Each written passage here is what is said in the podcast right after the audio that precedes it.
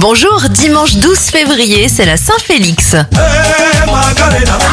Je vous préviens, c'est une toute petite journée. Bon anniversaire à la chorégraphe, notamment de la Macarena Mia Fry, elle a 58 ans.